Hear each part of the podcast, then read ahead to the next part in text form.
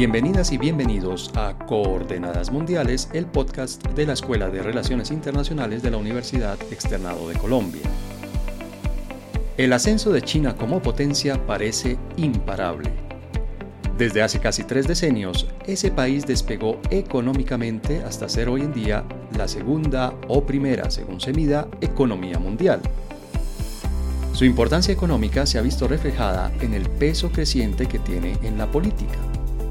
La combinación de herramientas de influencia blandas como la cultura y la cooperación económica o la oferta de crédito y duras, una capacidad militar cada vez mayor, permiten ver desde ya que China está en camino de convertirse en una superpotencia mundial. Estados Unidos, por su parte, ha sido una potencia global indiscutiblemente dominante desde hace tres decenios, cuando desapareció su único rival como superpotencia, la Unión Soviética. Su economía, su poder militar y su influencia cultural y política son mucho mayores de lejos que los de cualquier otro país en el mundo. La historia nos ofrece ejemplos diversos de lo que sucede en el mundo cuando una potencia emergente empieza a acercarse a las capacidades de la potencia establecida. La guerra es una posibilidad de la que abundan ejemplos.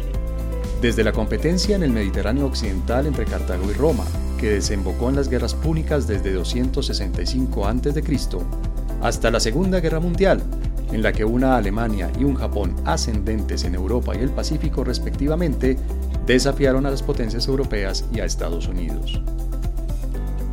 Pero también encontramos en la historia casos en los que la transición del poder ha sido pacífica, como sucedió entre el siglo XIX y el XX con Inglaterra y Estados Unidos por el dominio del llamado hemisferio occidental.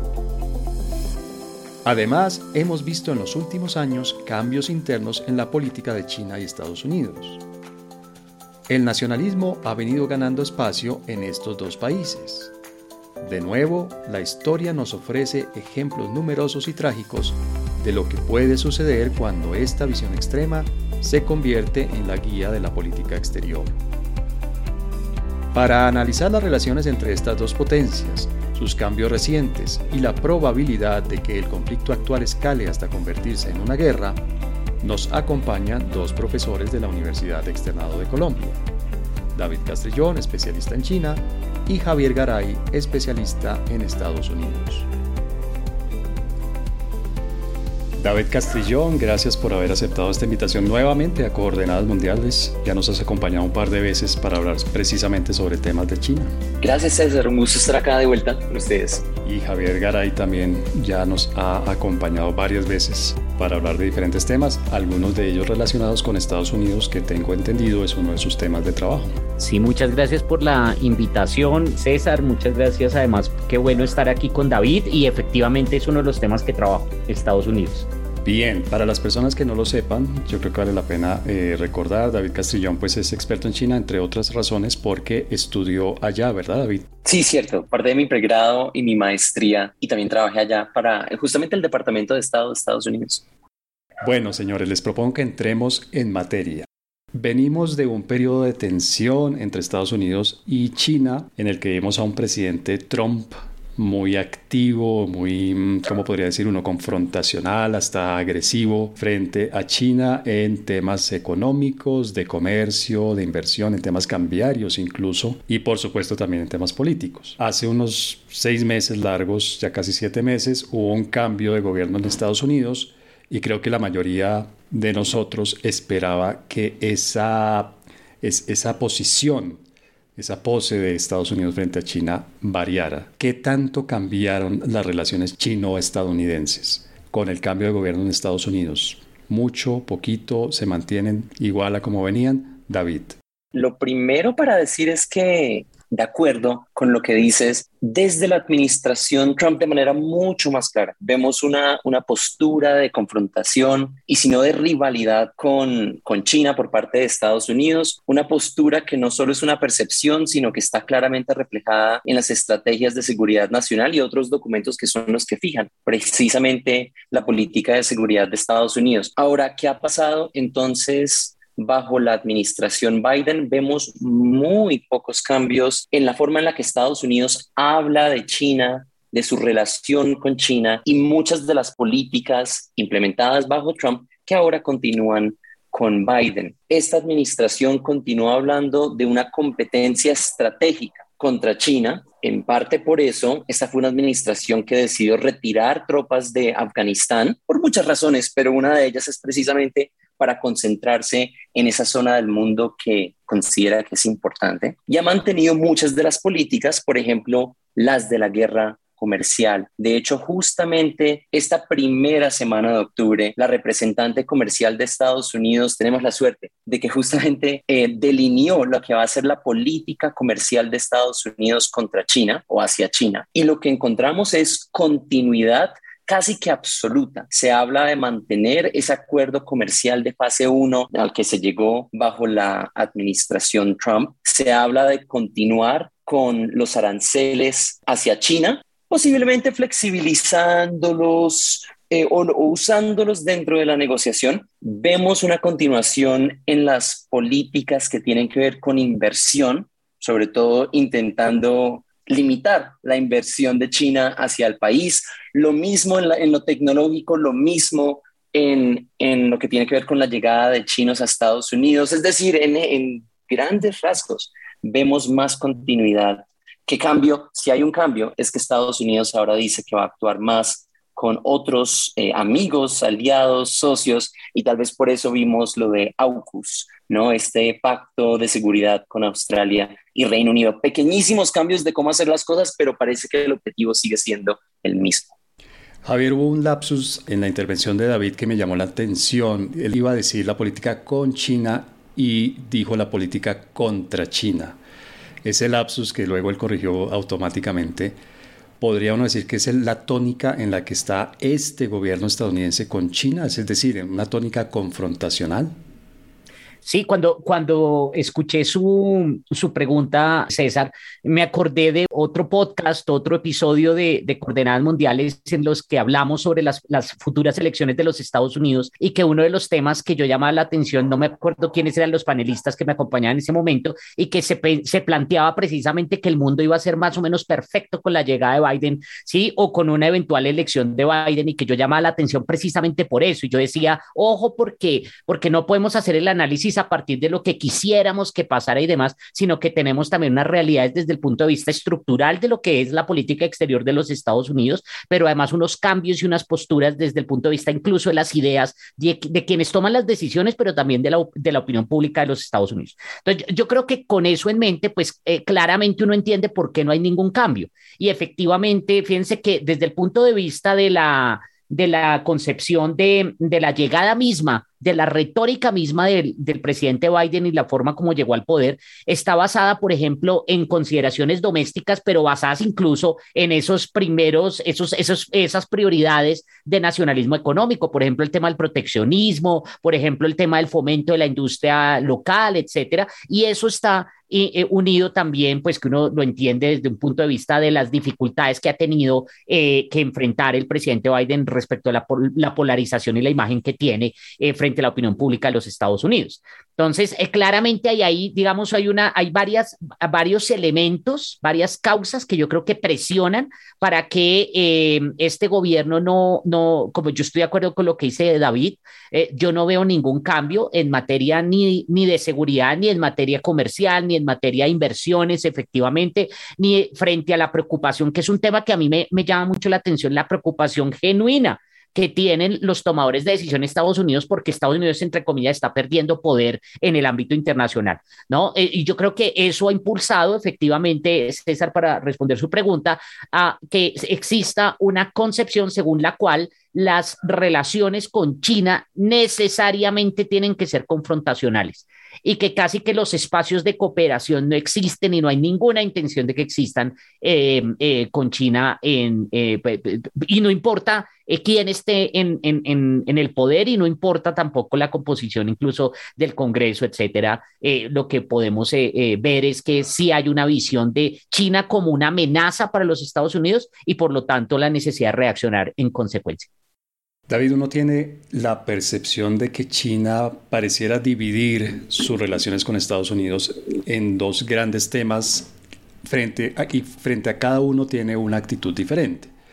Frente al tema, digamos, de seguridad, siente uno una China mucho más em, asertiva, mucho más eh, fuerte, mucho más confrontacional, que pareciera ser la palabra de este episodio, y que cada tanto que tanto menciona la soberanía de la China continental y a eso obviamente le añade el tema de Taiwán y del mar de China septentrional y etcétera, etcétera, pero pareciera que en lo económico China no es tan confrontacional, es decir, pareciera que el discurso del, del gobierno chino frente a los temas económicos son mucho más de cooperación, tal vez algo de competencia, pero competencia económica.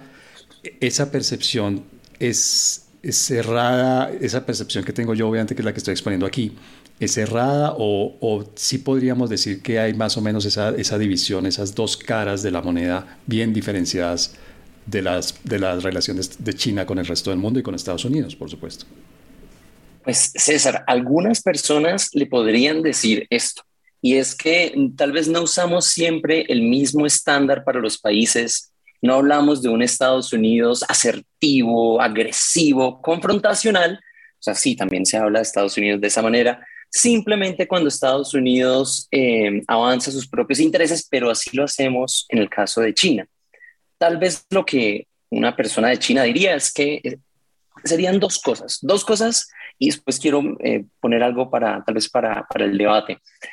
Las dos, las dos cosas son estas. Número uno, que China hoy tiene unas, unas visiones, unos planes, unos objetivos a largo plazo, económicos y también políticos, donde la base de, para que China alcance esos objetivos, la base es el orden, la paz, la estabilidad del orden internacional. China quiere paz, quiere estabilidad, quiere evitar la confrontación porque son esas condiciones precisamente las que van a propiciar su continuo desarrollo y posicionamiento internacional.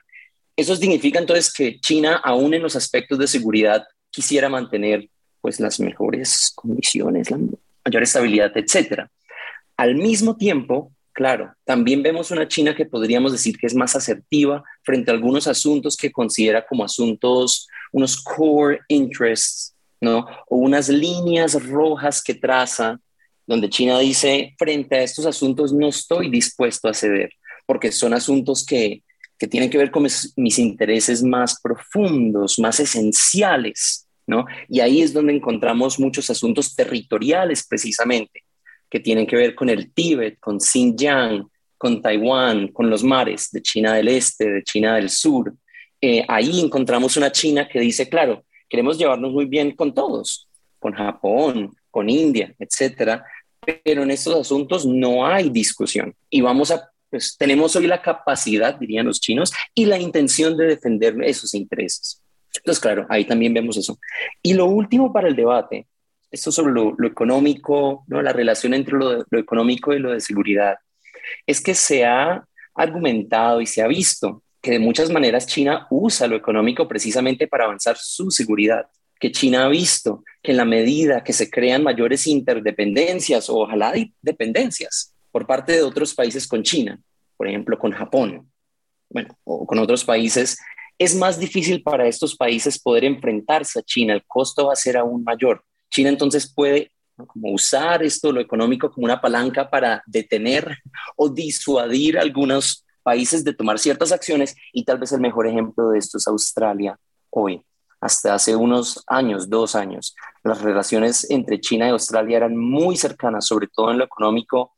Hoy Australia se ha ido de manera pues muy certera hacia el lado estadounidense y está pagando el costo más alto, más doloroso en lo económico. China puede hacerle pagar ese precio y Estados Unidos honestamente no puede llenar el vacío que deja China. ¿Aguantará Australia? Vamos a ver. ¿Valdrá la pena? Vamos a ver. David plantea allí, Javier, un tema que, un eh, término que en relaciones internacionales es de los fundamentales, digamos, hace parte del ABC de las relaciones internacionales que son los intereses. A partir de los intereses, esa relación entre Estados Unidos y China podría ser diferente, o sea, habría algún tipo de interés que los llevara a eh, tener unas relaciones más de cooperación, más de asociación que de conflicto, o el conflicto es inevitable cuando tenemos una potencia establecida y tenemos otra potencia emergente que, rápidamente se está acercando al nivel de poder de esta potencia establecida. A ver, yo, yo creo, y, voy a retomar un poco lo que, lo que dice David al final eh, sobre el caso de Australia, y me parece interesante el caso de Australia, no tanto por, por la pregunta que él hace, sino por lo que refiere en función de lo que quiero responderle a propósito de su pregunta. Y es que mm, efectivamente uno ve, uno observa que, que, Australia tiene una relación muy cercana desde el punto de vista comercial con China, y bueno, hay otros, otros temas que los acercaban y tal. Y una de las preguntas es por qué toma la decisión eh, de enfrentar ¿no? De desafiar a China, que lo tiene tan cerca, que es su principal socio comercial, que bueno, que puede molestar, en, eh, sobre todo desde el punto de vista geopolítico y demás, a un país tan poderoso como China. Eh, hay muchas explicaciones, yo creo que hay muchas variables que vale la pena tener en cuenta, pero hay una que yo descubrí además por accidente haciendo la revisión cuando pasó todo esto de AUKUS. Eh, yo comencé a leer y fui encontrando que había referencias a un autor muy famoso de las teorías de relaciones internacionales que se llama John Mersheimer. Resulta que John Mersheimer hace un par de años, hace unos tres años o algo así, dictó unas conferencias y unas capacitaciones al servicio exterior australiano. Eh, a lo que aquí sería el Ministerio de Relaciones Exteriores australiano, llamando la atención sobre la necesidad de acercarse a esa hegemonía, de, nuevo con la definición que Hammersheimer de hegemonía estadounidense y alejarse y plantear unas, unas relaciones, eh, digamos, más, más de, de conflicto también, sí, de enfrentamiento, de desafío a China. Entonces, ¿por qué hago mención a este autor? Porque fíjese que es importante la visión que tenemos de lo que pasa en el ámbito internacional y eso va a tener entonces implicaciones de un lado desde el punto de vista de la acción y del otro punto de vista de las decisiones. ¿Y por qué digo esto en relación con su pregunta? Porque fíjese que usted dice, bueno, los intereses, existen intereses eh, que son confluyentes y pues uno dice, claro, pues es decir, eh, eh, ambos países quieren, necesitan, requieren de un sistema internacional efectivamente económico estable, necesitan de, de, eso, de estabilidad en el sentido en términos de seguridad, necesitan el uno del otro además porque son los principales socios comerciales uno al otro en el ámbito internacional. Pero fíjese que aquí no estamos hablando ni siquiera de los intereses objetivos materiales, sino estamos hablando es de la percepción. Y recuerde que ahí también, dentro de la discusión de relaciones internacionales, eh, está toda esta corriente del, del constructivismo social que plantea que los intereses intereses son reflejo de esa identidad social y de esa identidad corporativa que tienen los estados. Y eso depende de las ideas, de la autopercepción y de lo que los demás perciben de esos estados. Y yo creo que ahí está la clave em, eh, eh, César y, David, para explicar por qué el conflicto, si bien el conflicto no es eh, ineludible en el caso de las relaciones entre potencias, parece que cada vez más nos acercamos a que lo sea, pero es pues, ¿no? Parafraseando el famoso artículo que todo el mundo parafrasea y que pocos leen de Alexander Wendt, en últimas esa relación, la relación entre Estados Unidos y China, eh, será lo que los estados hagan de ella. Y yo creo que ahí está precisamente, yo sí veo que hay unas posibilidades en términos de cooperación, en términos de armonía en las relaciones, yo no veo, pero si quieren ahorita hablamos un poco de eso, yo no veo cuál es el problema del ascenso de China desde el punto de vista de, una potencia en relación con el papel de Estados Unidos. Si bien el, poder es un juego de suma cero, eh, pues en últimas yo creo que pues Estados Unidos tiene más que ganar eh, eh, aislándose, ¿sí? retrayéndose de todas esas obligaciones internacionales que tiene. Em, sería, digamos, yo no, no, veo por qué hay un problema ahí, pero, em, pero el punto sí es que en este momento eso se concibe como un problema, porque estamos en otra lógica, una lógica que entiende el mundo como eso, como un juego de suma cero, como la, el espacio vital, como la necesidad de ampliar, como la, la economía en función del Estado y demás. David. Sí, sobre lo que dice Javier, creo que ahí hay algo por explorar mucho, muy importante, y es precisamente cómo estos dos estados se perciben a sí mismos, perciben al otro y perciben su orden internacional como ideal, ¿no? Em, porque de acuerdo, ambos quieren un orden internacional estable, basado en las reglas, en las normas, es decir, desde lo, desde lo que se escribe. Uno podría decir, quieren lo mismo.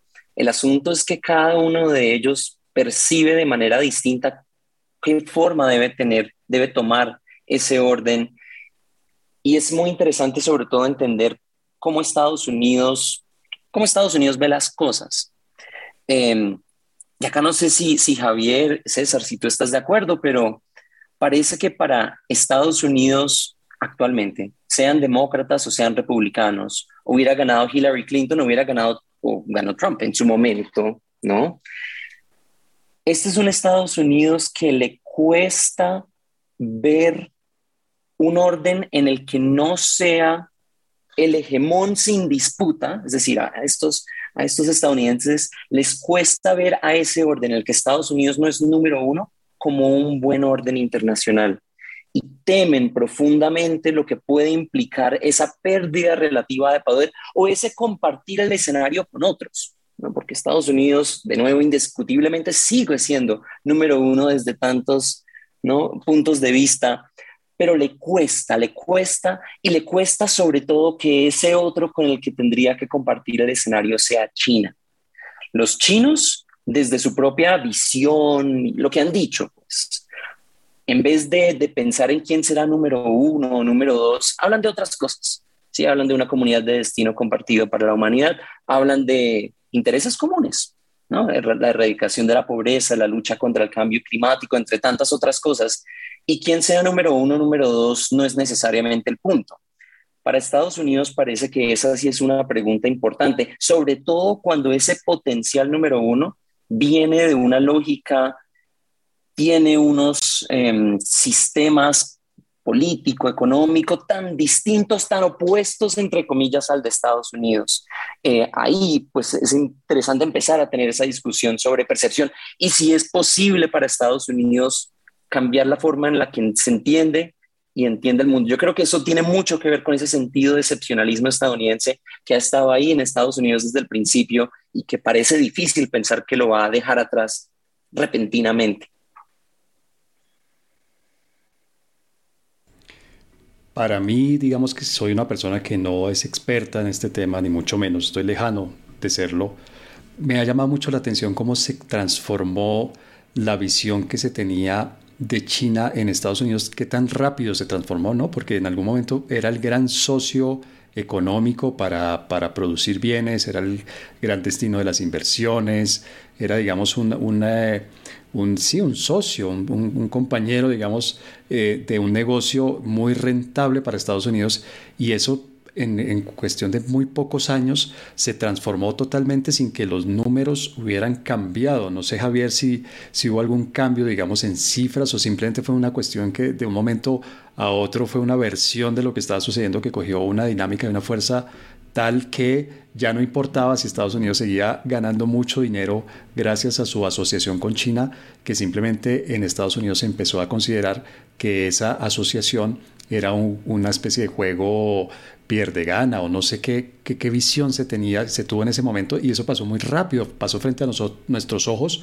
pero de una manera muy, muy, muy rápida. Sí, yo creo, yo creo César, que, que digamos el criterio objetivo para explicar el cambio no es precisamente el de las cifras, ¿no? No es el de los datos. Yo, yo eh, precisamente para preparar acá la, esta, esta invitación, estuve revisando los datos comerciales, tanto de comercio global como exportaciones, importaciones y pues de balanza comercial eh, desde, hace, desde hace muchos años. Y realmente los cambios pues no son primero ni de largo plazo, ni son muy grandes de un año al otro. Lo cual fíjese que sirve por un lado para, para decir que no necesariamente eso está afectando la, la, es decir, el cambio de percepción, pero otro, otro elemento que me parece bien importante y sirve para cuestionar esa idea que está muy, muy, muy eh, metida, digamos, en la cabeza eh, de analistas y de, de, académicos y demás, que es el de la guerra comercial, digamos, porque uno no ve realmente ni una caída en, en las exportaciones, importaciones, ni en el comercio global de un año al otro, eh, incluso a pesar de la llegada de, de, de, Donald Trump. Entonces,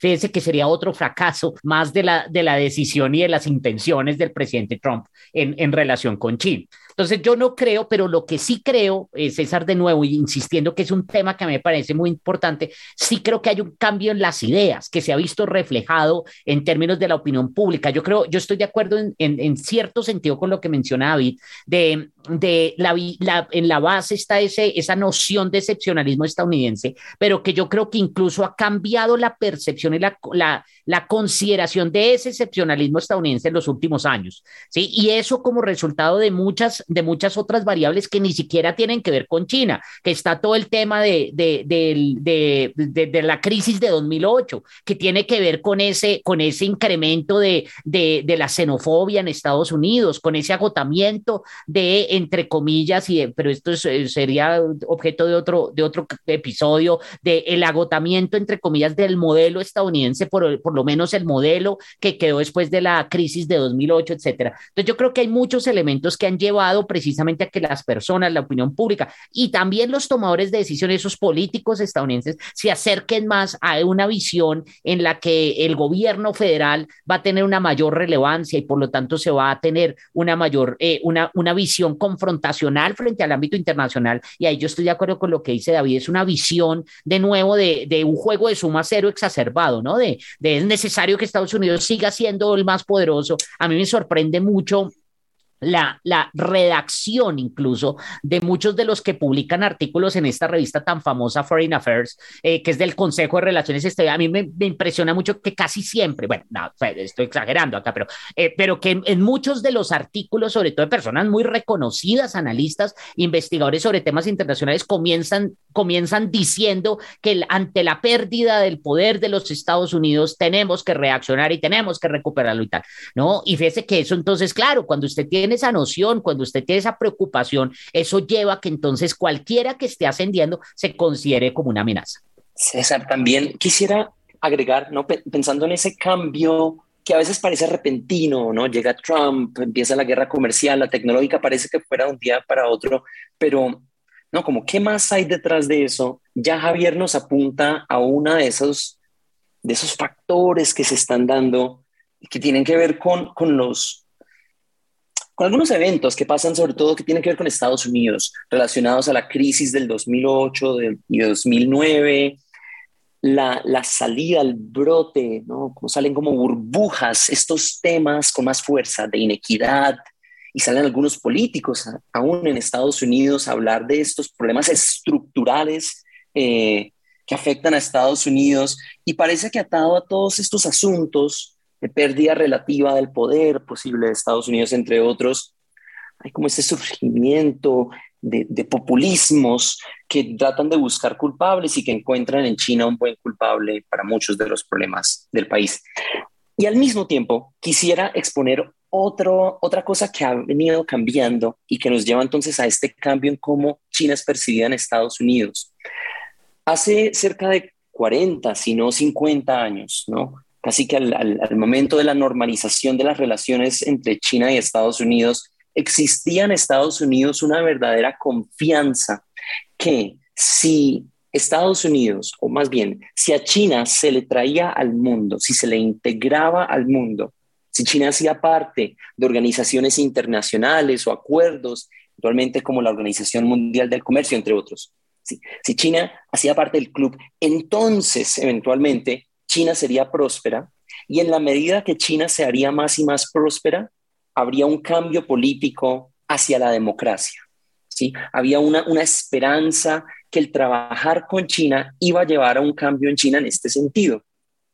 Lo que ha venido pasando en años anteriores, y eso lo vimos sobre todo el cambio, lo vimos con Obama, y después vendría Trump y ahorita Biden, pero es desde Obama más o menos, vemos es una pérdida de esa esperanza de que China va a cambiar simplemente porque se ha hecho más rica en el mundo. En Estados Unidos vemos que China hoy está llegando a unos ingresos medios altos eh, per cápita. Obviamente ya la segunda economía será la primera muy pronto, es una gran potencia en innovación. Todos estos cambios se han dado y China aún sigue siendo liderada por el Partido Comunista de China.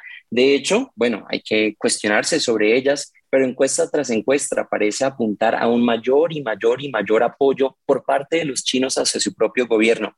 Esto también entonces ha llevado tal vez a un cambio de que China no va a cambiar y en vez de posiblemente transformarla, la integración de China al mundo ha hecho que hoy llegue a posiblemente superar a Estados Unidos muy pronto. Eso también está detrás de ese cambio de percepción.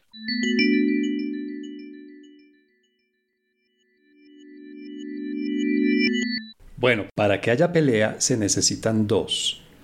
Y obviamente ustedes lo están planteando y, yo concuerdo con ustedes, es decir, me parece una explicación muy, muy interesante y que, que realmente ayuda a entender lo que está sucediendo, que ha habido un cambio de ideas o que hay algunas ideas que se han venido imponiendo sobre otras. Pero eso no solamente ha sucedido en Estados Unidos, ¿no? En China hemos visto que ha habido unos cambios profundos del sistema político, ha habido, por ejemplo, una, una, reforma fuerte, estructural, llamaría uno, de, del periodo que tenía antes el presidente, que tenía un, un, periodo limitado en, en, los años en los que estaba en el poder y ahora pues tiene un periodo prácticamente ilimitado.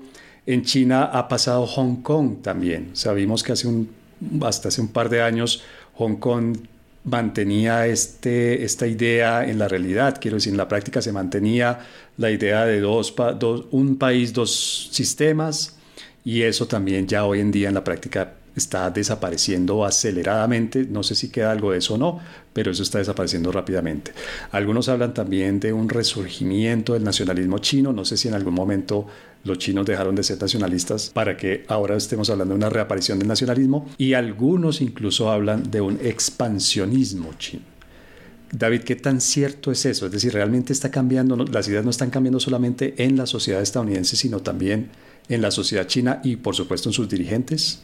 Sí, sí estamos viendo unos cambios profundos y recientes en China, en cómo los chinos de nuevo perciben a su propio país y en cómo actúan en el mundo. Sobre todo desde la llegada del presidente Xi Jinping, él llegó a, ser secretario general del partido en el 2012 y presidente de la República Popular China en el 2013. Es decir, desde ahí vemos a, esa China más asertiva, ¿no? Más dinámica, más proactiva en el mundo. Em, desde ahí es que vemos con, claridad esos cambios. Y, tal vez esto se deba a dos cosas. De hecho, el, el, asunto de mi tesis doctoral tiene que ver con esto, con este cambio en la política exterior del país. Y encontramos que hay unas cosas que posiblemente están detrás de esto. Una un cambio sustancial en las capacidades materiales del país. Es decir, hasta hace unos años China era un país grande, pero era un país débil. Era un país no poderoso. Tiene armas nucleares, pero bueno, eso no sirve para mucho en realidad. Em, y ha sido de allá para acá que vemos una China que puede hacer más, ¿no? que tiene más herramientas, que tiene más formas de incidir, que tiene más plataformas desde las cuales hablar y que lo escuchen. No más el hecho que acá en Colombia usemos TikTok, ¿no? Que el cambio a las tecnologías 5G estén siendo facilitadas en parte por China, entre otras cosas, nos habla de una China con unas capacidades materiales distintas a las del pasado. Y al mismo tiempo tenemos un cambio en la narrativa, o en la forma en la que China habla de sí misma y se piensa a sí misma en el mundo. Posiblemente hasta cerca del 2008, cuando se dieron las Olimpiadas de verano en Beijing esas gloriosas Olimpiadas. Hasta ese momento, la, la historia que China se contaba a sí misma era la de una gran civilización que había caído en una profunda oscuridad durante el siglo XIX y XX, ¿no? esta dinámica de del siglo de humillación y el periodo semicolonial, y una China que estaba entonces como respondiendo a esas humillaciones y volviendo al mundo. Es decir, China se contaba la historia de un país que había sido humillado, que había sido atacado y que estaba de cierta manera sobreviviendo y prosperando en un mundo peligroso. Desde el 2013 posiblemente vemos un cambio en la forma en la que China se entiende el mundo y ahora China habla de sí mismo como de nuevo una gran civilización, una gran potencia, una potencia distinta. Y esto es muy importante porque China dice, sí, claro, somos grandes, pero somos distintos a Estados Unidos porque venimos de otra experiencia. Precisamente esa humillación significa que no vamos a humillar a otros, dicen los chinos. Y tal vez lo más interesante de todo esto este cambio en la forma en la que China se entiende en el mundo también viene con la idea de que China puede contribuir a la humanidad. ¿sí? Esta ya no es una China que hace parte del elenco, pero no es el personaje principal. Esta es una China que tiene con qué contribuir a hacer un mundo mejor. Y de ahí vienen entonces, por ejemplo, nuevas organizaciones o mecanismos, como el Banco asiático de inversión en infraestructura o la iniciativa de la franja y la ruta o la propuesta de China de construir una comunidad de destino compartido para la humanidad. Estos cambios, ¿no? Entonces, por un parte los materiales, por otra parte los narrativos, nos hablan de una China también que ha cambiado y eso tiene que ver con todo lo que hablamos, ¿no? Lo bueno, pero también un poco lo, lo agresivo. Esta China no se va a dejar y ya puede actuar para no dejarse de otros, por ejemplo, frente a eh, lo que sea Hong Kong, como hablabas ahorita. En parte por eso también vemos estos cambios en el país. Javier, uno, uno en Estados Unidos o cuando uno empieza a estudiar Estados Unidos a uno le explican esto del destino manifiesto, pero también le explican que más o menos históricamente la mitad del país quiere estar en el mundo y quiere salir al mundo y quiere tener un papel protagónico en el mundo, pero que la otra mitad del país no quiere que Estados Unidos, que su, gobierno y su Estado se metan en los asuntos de nadie a menos que estén en juego los intereses vitales del país. En este momento estaríamos en una transición entre una visión y la otra o estamos todavía en esta visión de que Estados Unidos tiene que estar afuera, no sé, interviniendo y, jugando en todo el planeta como un protagonista. Pues, fíjese que, que, uno podría decir, hay varias tradiciones de la política exterior de los Estados Unidos, ¿no? Uno, uno podría decir que la de Trump fue más cercana a una de esas tradiciones que es la jacksoniana, ¿no? Que era de esto, de defensa de los intereses, el reconocimiento del nacionalismo económico, eh, la, defensa a ultranza de los intereses de los Estados Unidos, pero también un, un menor activismo internacional, que en última sea lo que decía Trump, es decir, no tenemos que seguir pagando la factura de absolutamente todo y nos vamos entonces a volver a preocuparnos por lo interno. Es ya más o menos la posición. Los demócratas históricamente son más, entre comillas, universalistas, son más dados a, a actuar en el ámbito internacional, por buena o no, más wilsonianos, si se quiere, eh, es decir, del punto de vista de vamos a llevar, eh, vamos a enseñarle al resto del mundo y vamos a civilizarlos eh, en función de nuestros valores, o también desde el punto de vista de algunos intereses. Y yo creo que eh, pues por la historia, y eso vuelvo, insisto, que, que, las personas que no han escuchado, escuchen ese episodio cuando hablamos, eh, eh, porque en últimas era algo que yo mencionaba, es que Biden no es, no es ajeno a lo que conocemos de, de ese actuar internacional de los Estados Unidos, ese activismo. históricamente los, los presidentes que más meten a Estados Unidos en guerras son los demócratas,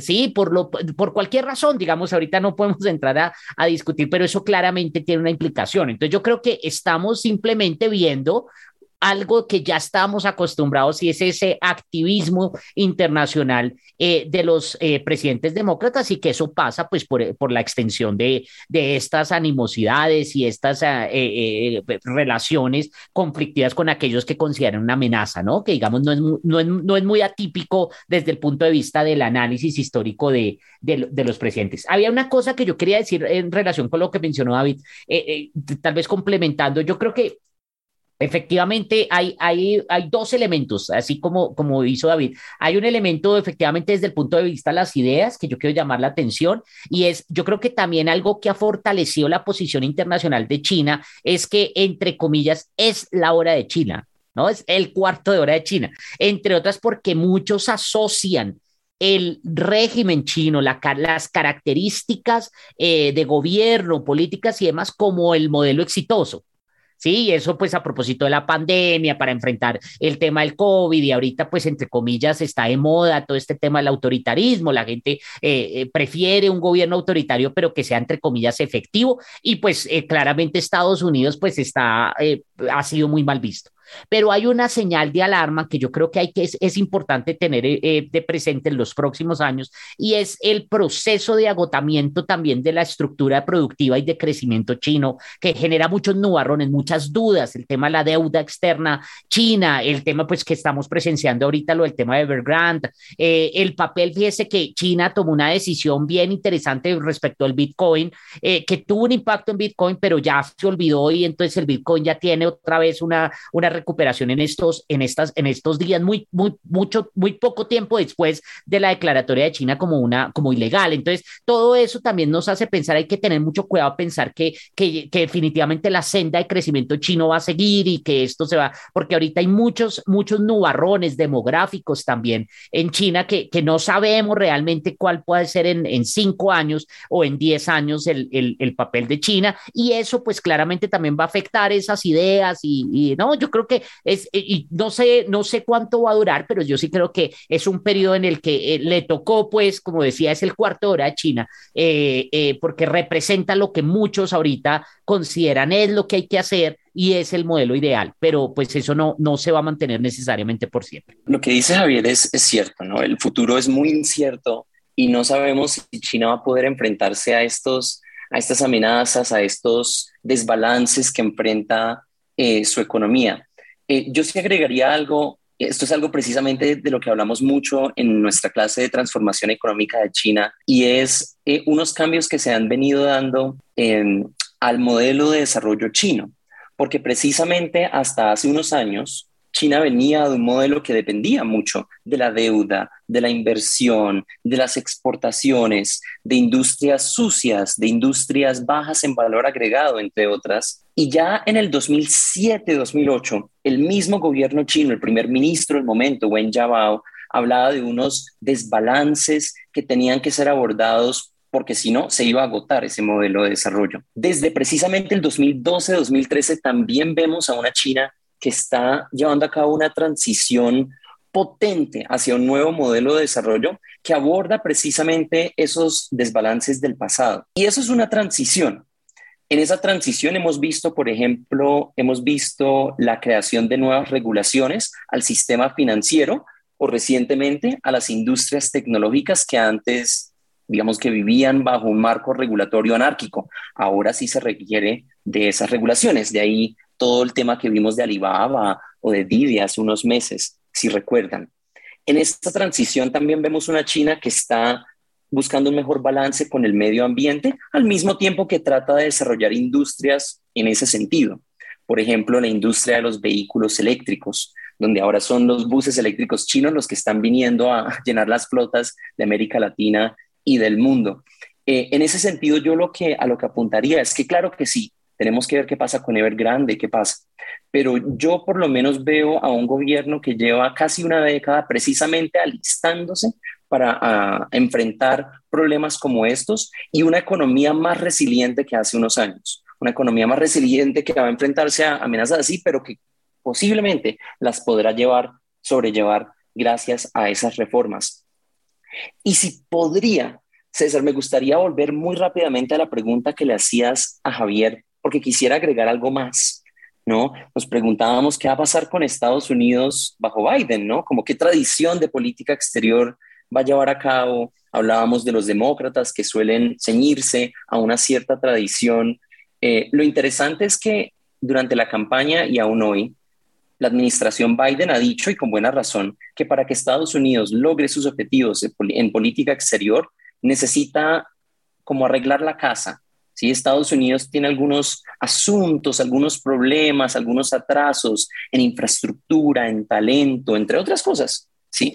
que requieren que Estados Unidos esté bien antes de poder lograr lo que quiera hacia afuera. Y ahí posiblemente será interesante poner el ojo porque si bien la administración tiene razón en que tiene que llevar a cabo estas reformas internas, lo que estamos viendo es que ni siquiera a un año del inicio de la administración ya más o menos se le acabó el periodo a Biden.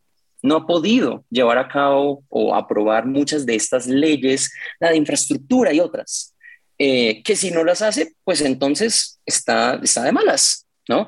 En un momento en el que controla la Cámara y el Senado de cierta manera, si ni siquiera lo puede lograr en este momento. Y esperamos que los republicanos posiblemente tomen una, si no las dos cámaras el siguiente año. Entonces, la política exterior de esta administración por el resto de años que viene, pues se va a ver muy limitada, porque no va a tener las herramientas, no va a tener el Estados Unidos con las suficientes capacidades para actuar, sino más bien un Estados Unidos fragmentado, que ya lo vemos, pero también débil.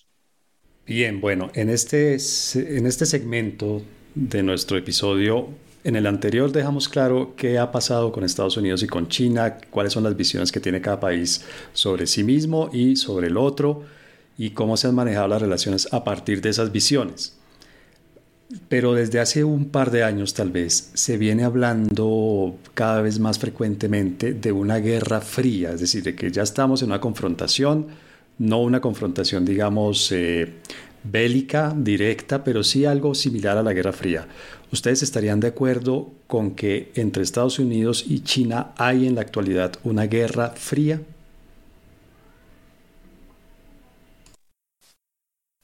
Eh, pues a ver, no, es que el, es, eso es, eh, son estas expresiones que se utilizan mucho para explicar todo y que en últimas pierden el sentido. Si uno es, si uno es riguroso, digamos, con el, con el término y con la expresión de Guerra Fría, eh, que marcó, digamos, un periodo histórico de enfrentamiento entre las dos superpotencias, la Unión Soviética, Estados Unidos, y que estaba caracterizado por no un enfrentamiento directo, pero sí un enfrentamiento que tenía dos características principales. De un lado, una carrera, por ejemplo, armamentista, del otro lado, una competencia incluso en el ámbito deportivo, en el ámbito simbólico, cultural, etc y por el otro lado la utilización de lo que llaman las guerras proxy y, ¿no? Eh, eh, y, algunos gobiernos que iban a, avanzar los intereses de cada una de las superpotencias en diferentes regiones del mundo, pues claramente no, no hay una guerra fría.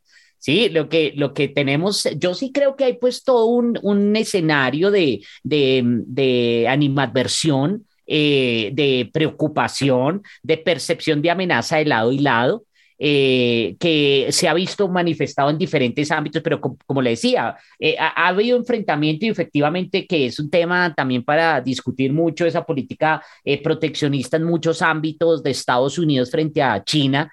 Pero que no necesariamente eso ha impactado en términos de los agregados, de, los flujos comerciales entre un país y el otro.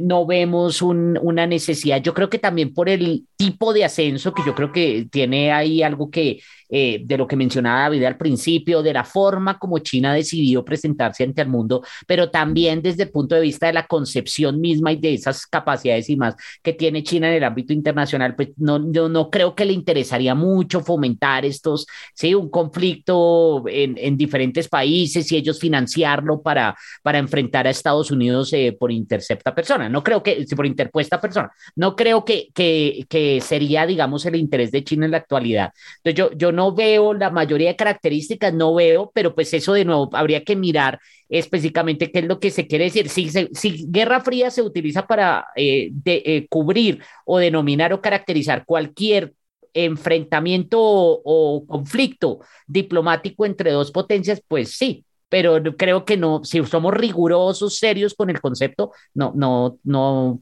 encuentro, digamos, mayores eh, coincidencias.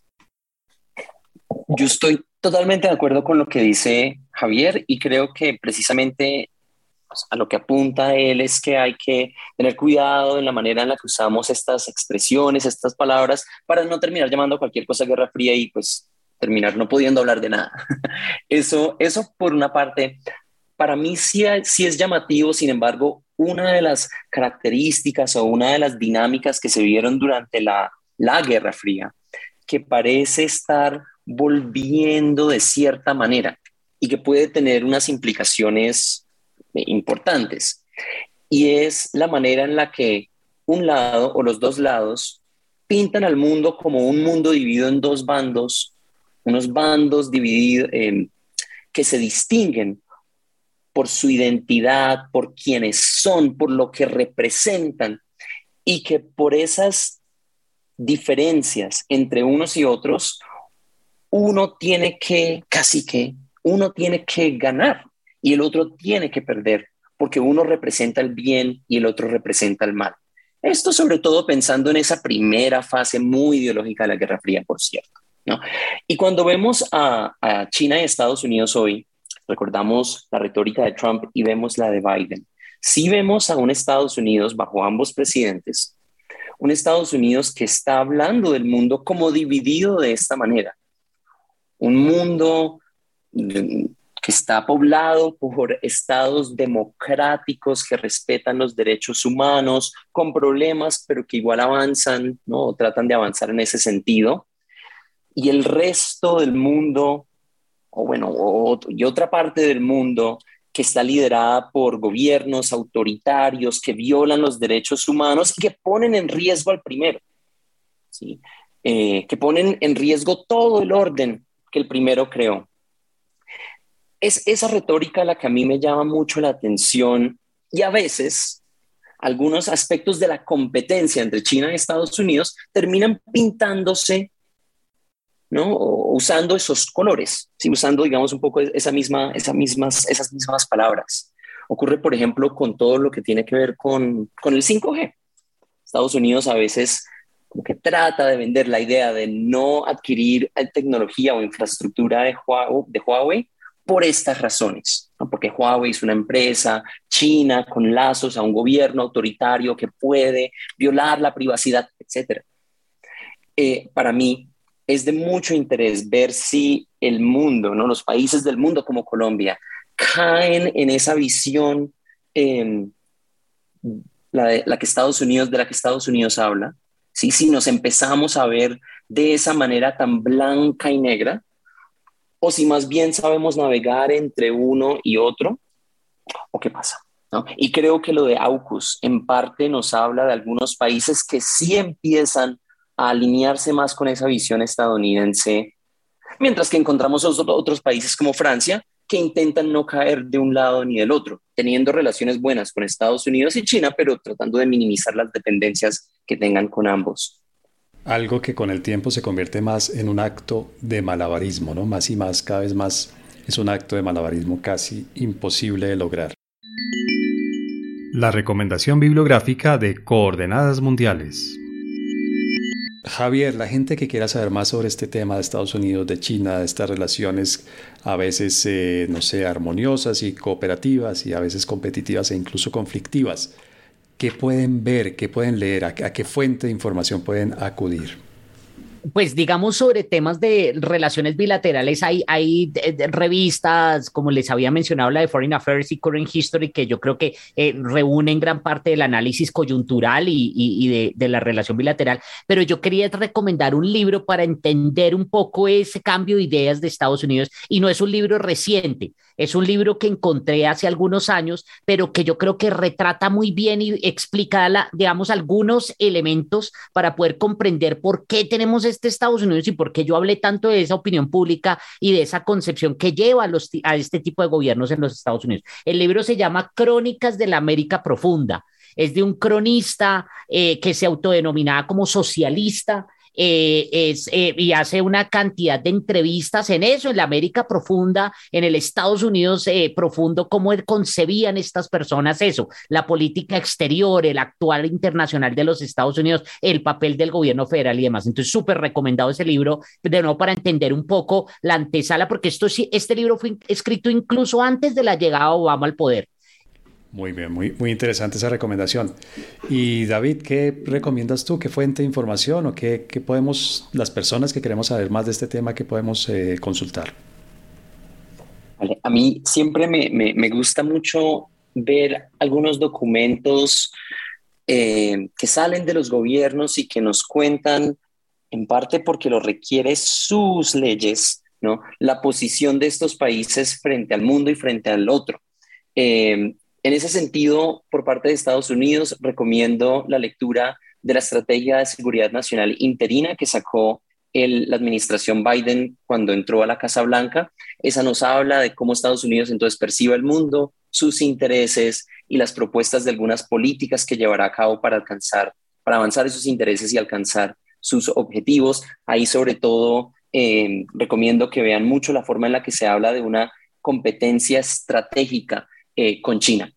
Y por parte de China, recomiendo un libro blanco que se publicó en el 2019, el cual se llama China y el mundo en la nueva era, el cual habla de nuevo de, la, de cómo China percibe esas relaciones entre sí mismo y el mundo y las propuestas que China está haciendo sobre la construcción de un nuevo orden internacional o las modificaciones al actual orden internacional que propone hacer, sobre todo esa de la construcción de una comunidad de destino compartido para la humanidad y el lugar de China como un nuevo tipo de potencia.